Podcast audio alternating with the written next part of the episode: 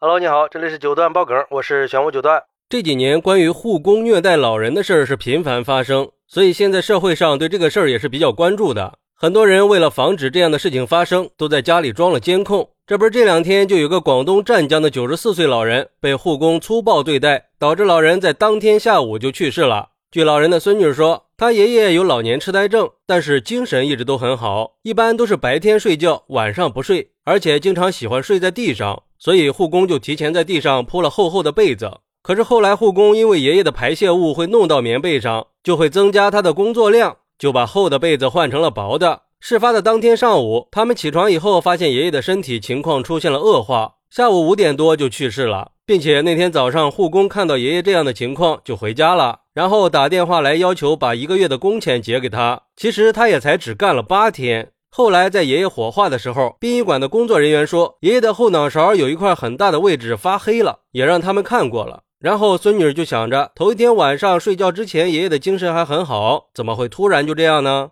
就回去看了监控。根据监控视频显示，护工把床单铺好以后，就把躺在地上的爷爷拽起来，一把推到铺了床单的地上。爷爷的后脑勺撞到了地上，还发出了叫声。而监控里碰到的位置跟发黑的位置刚好是吻合的。看到监控视频之后，就打电话问了护工，但是当时护工并不承认。在知道了监控拍下来之后，护工看没法反驳了，就说当时确实是推了一下。然后他们家人就说不要求护工做金钱的赔偿，只需要护工给他们道个歉就行。但是护工不愿意道歉，而且还觉得自己没有错。哎，这不管老人的去世跟你有没有关系，就你推的那一下，你就应该道歉，这是必须的。而对于这个事儿，有网友认为，作为一个护工，既然应了这个差事，那就应该尽职尽责去做你该做的事儿，拿钱干活理所应当呀。如果你觉得你做不来，完全可以提前跟雇主解释呀，辞掉这个差事，或者是你想要加工资，都是可以商量的呀。但是你却选择了虐待老人来发泄自己心里的情绪，像这种坏品质的人，必须为他的行为付出代价。更可恨的是，护工在知道有监控的情况下还要这样做。可见他的心有多黑暗，有多歹毒，就应该把这个视频发到网上，让所有人看清这个护工的嘴脸，可不能让他再去祸害别人了。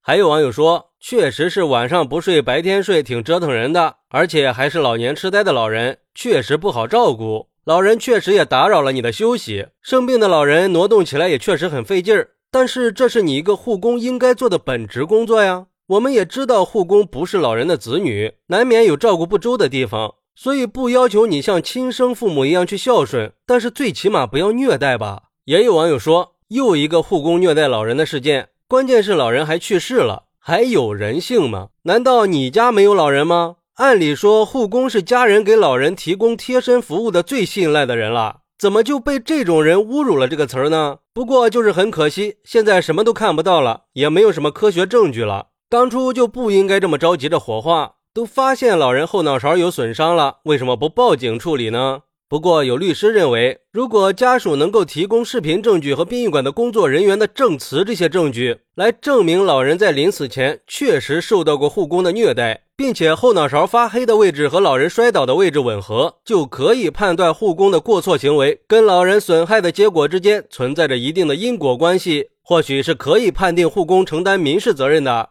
其实这种事儿啊，我们之前也说过几次了。咱们就先不说老人的去世跟你有没有关系，就说像保姆、护工这种行业，本来应该是一个高尚的职业了，照顾孩子、伺候老人的。很多人请护工就是为了孝顺老人，结果却变成了害老人。你说人家花钱请你来，不就是提供服务的吗？这本来也就是个服务行业呀，人家可不是让你来睡大觉的。而且就算是作为一个普通人来说，也应该善待老人吧。难道你也是这么对待自己的父母的吗？我个人觉得，像这样的家政人员是有辱这个行业的，不能让他继续待在这个行业里了。毕竟家政服务行业普遍都还是很不错的，现在对服务质量要求也比较严格了。但是因为这个行业的特殊性，导致服务人员的素质是参差不齐的。所以我们在寻求服务的时候，还是尽量找一些比较靠谱的大公司，或者是信誉比较好的大平台，尽量避免这种事情的发生。当然，在家里装个监控也是很有必要的。